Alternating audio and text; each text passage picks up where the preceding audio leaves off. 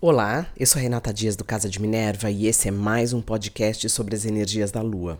Hoje eu vou falar sobre a Lua Nova em Escorpião, que acontece no dia 13 de novembro, às 6h27 da manhã, horário de Brasília.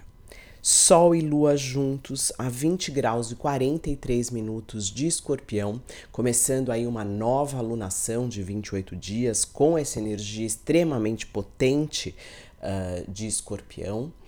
Uh, e Marte faz parte dessa energia. Primeiro, porque ele é um dos regentes de Escorpião, é o primeiro regente de Escorpião, depois Plutão também. Segundo, porque Marte vai fazer conjunção com os luminares, ou seja, com Sol e Lua. Então ele está muito próximo, ele está a 22 graus de Escorpião, Sol e Lua a 20 graus e 43, quase 21, Marte a 22, e essa energia toda, esses três planetas, né, considerando aí o Sol e Lua, em oposição a Urano a 21 graus uh, de touro. Então é um céu muito pesado, muito potente.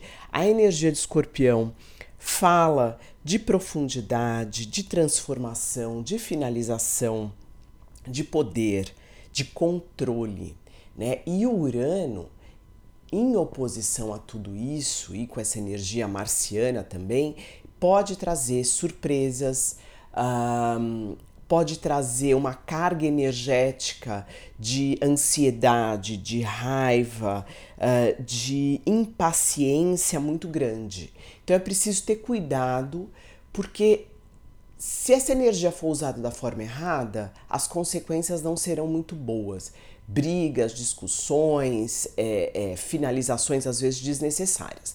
Em contrapartida, como é uma energia extremamente potente, tem aí alguma coisa que você precisa enxergar, principalmente emocionalmente, uma, dores emocionais, traumas, um, questões guardadas profundamente. A energia de escorpião é uma energia de água fixa e ela tende de alguma forma cristalizar algumas coisas, principalmente aquilo que não nos é confortável, não é agradável. Então pode ser que essa energia com Urano envolvido, ela esteja que, tentando quebrar essa esse gelo que se formou por conta de uma situação que você não conseguiu lidar muito bem, isso acabou se transformando, se cristalizando. É, e é uma oportunidade de enxergar isso e trabalhar isso emocionalmente, inclusive.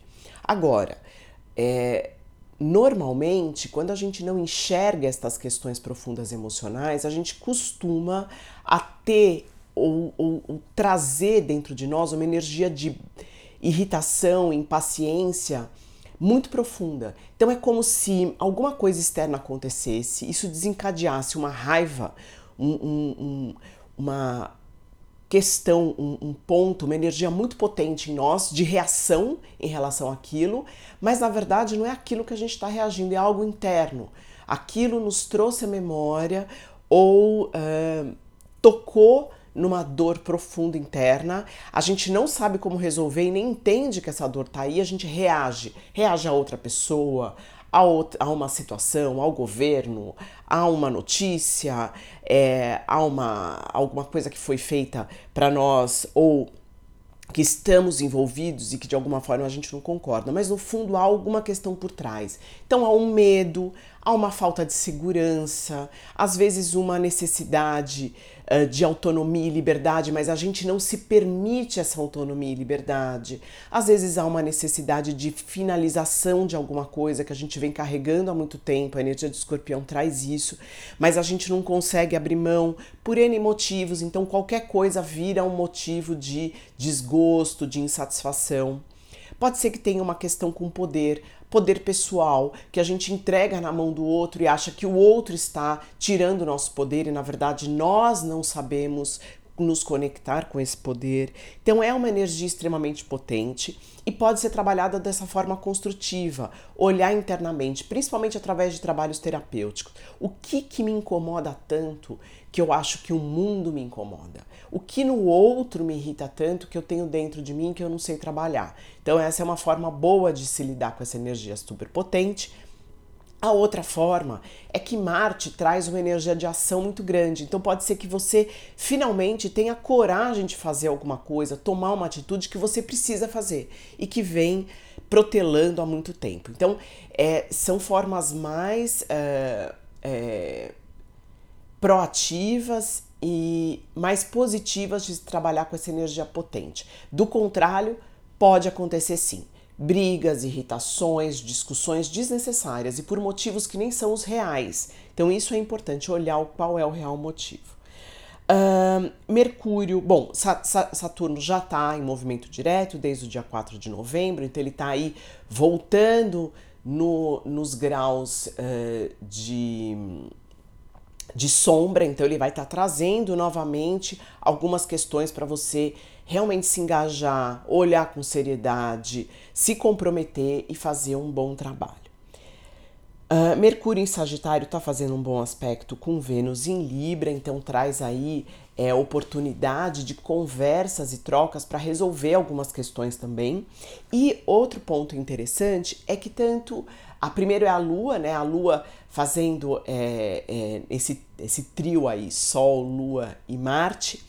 A Lua logo em seguida faz um ótimo aspecto com Netuno, então ela parece que nos traz uma sensação de que algo maior está nos dirigindo, de que essa irritação, essa raiva, essa necessidade de trabalhar com alguma coisa vai ter um caminho de desfecho. Então observa isso, medita, pondere, observe o que internamente lhe machuca tanto.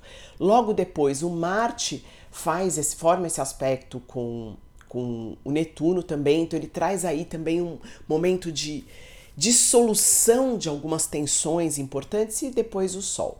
E todos eles também nos próximos dias fazem aspecto de sextil, que é um aspecto onde a gente precisa trabalhar com Plutão.